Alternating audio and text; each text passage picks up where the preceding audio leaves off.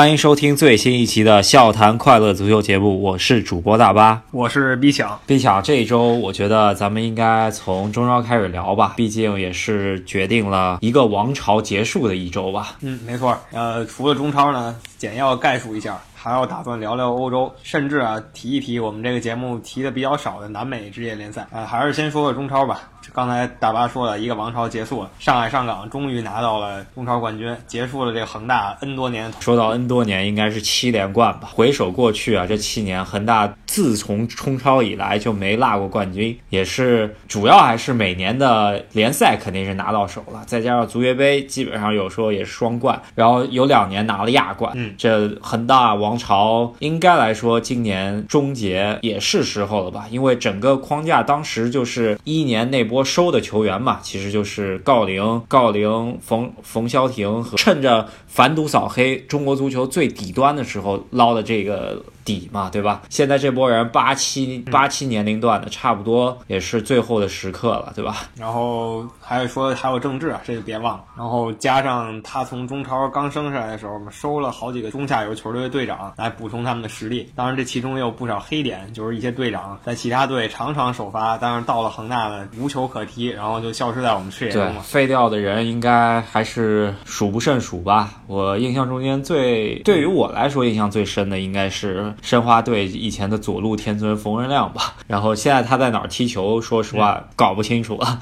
然后我的印象比较深，去了恒大以后变差的呢是以前青岛的大哥刘健，然后现在也不知道具体位置在哪。主力框架的球员吧，他确实这两年主要还是没有更新换代，然后想要接上茬的，呃，其实卡纳瓦罗今年想买的这些九五后，其实水平都很一般，接不上来，导致了上港相当于是徐根宝从呃东亚时期留下的这个底子是八九九一年龄段的，他们相当于是在最好的黄金年龄，再配上最好的外援。那外援在不相上下的情况下，那国内球员就取决于这个到底冠军拿得到拿不到吧。是这么回事儿，而且你可以明显看出来，恒大基本撑起了国足过去七八年的主力阵容吧。然后未来四五年主力阵容，我们也能看到，基本就在上海这套阵容里。再配一点儿散落到别的别的地方的前东亚球员吧。其实、这批球员都是徐根宝带出来的。嗯，没错，对，徐根宝是中国足球算是救星吧，或者挽救了中国足球最后一点颜面啊、是啊，呃，说回到上港吧，其实去年挑战恒大的王朝已经颇有端倪了吧？呃，首先是三线战场都是直接对话恒大，都没有落下风吧？去年就是感觉到最后跟保级对手 就莫名其妙在客场不赢球，然后也是跟后来博阿斯。特别激进有关系吧，最后没有拿到这个冠军。其实去年已经把恒大王朝的根基给动了，然后今年呢换了一个以前博阿斯的小跟班吧，可能就没有像博阿斯脾气火气那么大。三线作战就是前两线就放掉了，然后比较务实，最终拿到了这个冠军，其实也挺不容易。这让我想起什么呢？想起这个《水浒》里鲁智深倒拔垂杨柳，就是上个赛季他是先抱着那树晃一晃，把这根给晃松动了，然后这赛季又一下把恒大给连根拔了。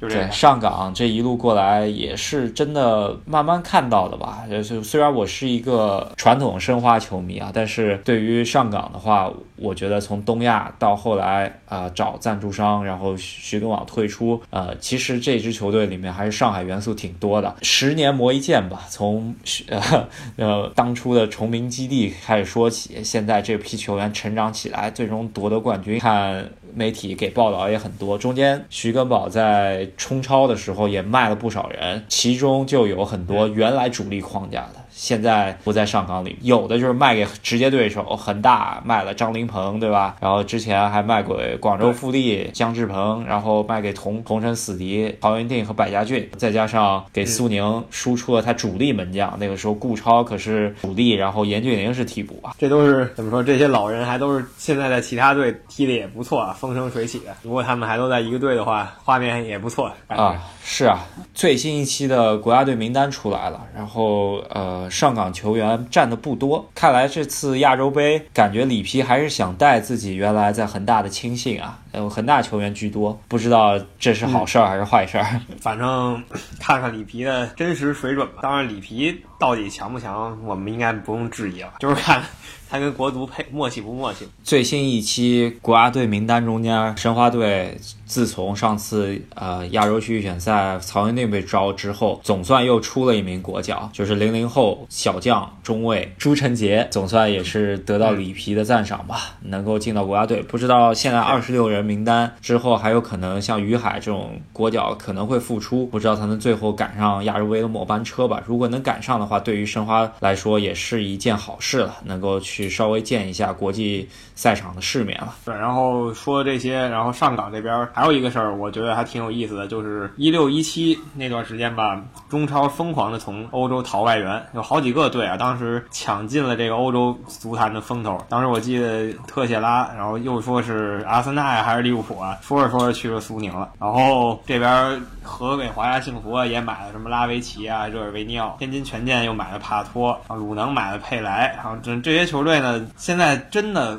还能说一直有这个劲头的，也就上海上港一个队了。你看天津权健跟华夏幸福都半死不活的，现在说难听点儿。对，那波买人高潮吧，其实也就是在呃出奢侈税之前的那那波疯狂吧。说实话，用的特别好的外援，其实也就是上港和恒大这这两年买的巴西国脚和准国脚。你想，华夏幸福买的是阿根廷帮，不不太好使，然后呃。申花这边是哥伦比亚帮，也说实话，因为年龄结构的问题，这个赛季不怎么行。鲁能那边呢，他买的国巴西的球员，他离国脚级别还是差了点儿，然后也不是前场，没那么给力。所以在中超，如果你想夺冠的话，必须是配上一个准国字号的国内班底，加上三个必须是巴西能出卖的那种国脚、准国脚、边缘国脚最好的球员。加在一起，估计你就离夺冠不远了。这个是现在看下来的一个规律。最起码最近七八年，就是恒大跟上港这七八年都是这样。然后买这外援大牌不管用，大牌来了可能只会耍大牌，没个正经，所 以还是说实用为主。实用对啊，说到大牌，我们之后会给大家提一个最感觉当初感觉是中超最大牌的一个球员吧，现在还活跃在某足坛，然后咱们之后会提起啊。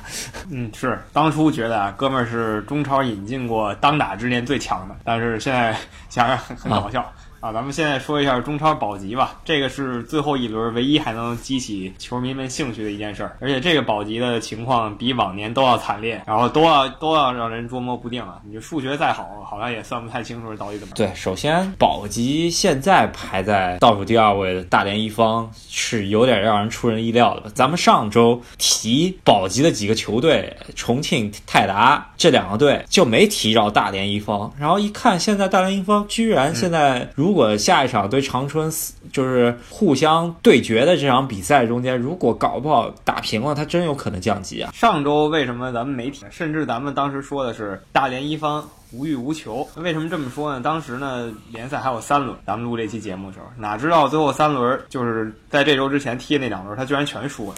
就谁能想到他的状态这么差，然后经历了一波四连败。当然他也有借口，他可以说什么足协把我黑了呀，等等等等吧。主要是足协不知道大家还有记得吧？这个足协在这之前不是搞了一波军训嘛？呃，去。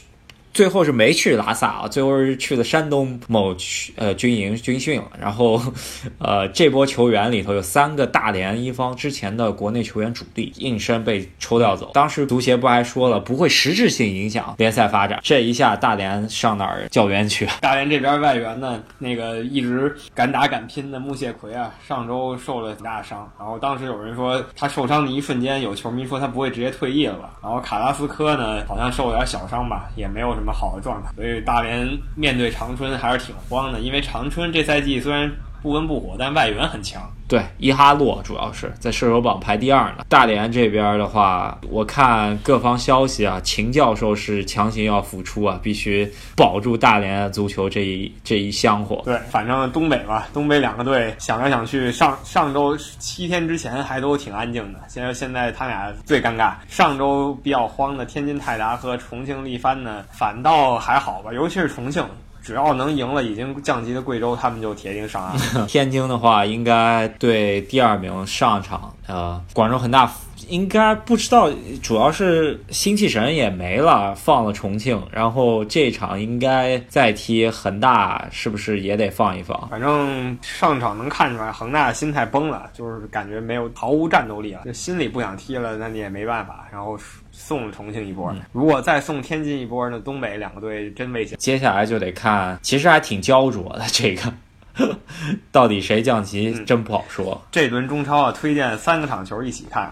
重庆那场球相对独立吧，另外两场球呢互相是影响的，哪边进一个球，整个局势立刻就变了。所以说大家可以好好体会一下这个刺激的感觉，尤其是如果你喜欢这几个队中的某。还有一大看点吧，就是希望吴磊能够破阿尔克森的那个中超射手王记录吧。阿尔克森是二十八球，吴磊今年二十七球，确实也是不太容易，彻底拿掉了本土射手王的本土俩字，成为了射手王。如果说这一场的话，上港就是给吴磊做球的话，我。我觉得还行，感觉他最近射门什么的相当有准星。如果说中场就疯狂传球是给吴磊，就找吴磊，可以有机会破。甚至我觉得来个三十球都不是不能吧。对，那我们看一下吧。吴磊希望他能破，然后找到信心，在亚洲杯能够振一振中国队雄风吧。